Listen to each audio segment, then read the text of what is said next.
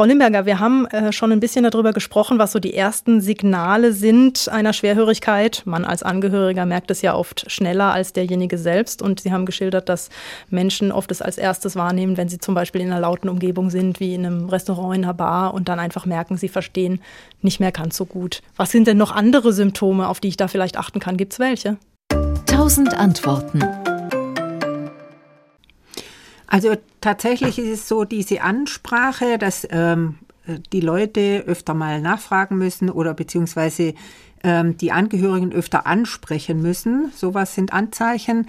Natürlich merken die Betroffenen auch, dass sie doch gelegentlich mal mehr nachfragen müssen.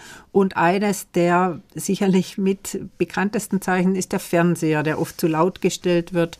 Äh, wenn jemand alleine lebt, äh, merkt das natürlich nicht, aber wenn noch weitere Angehörige da sind, schon. Oder wenn spätestens die Nachbarn sich beschweren und sagen, oh, der Fernseher ist aber immer sehr laut, dann sollte man auf jeden Fall zum Hörtest gehen.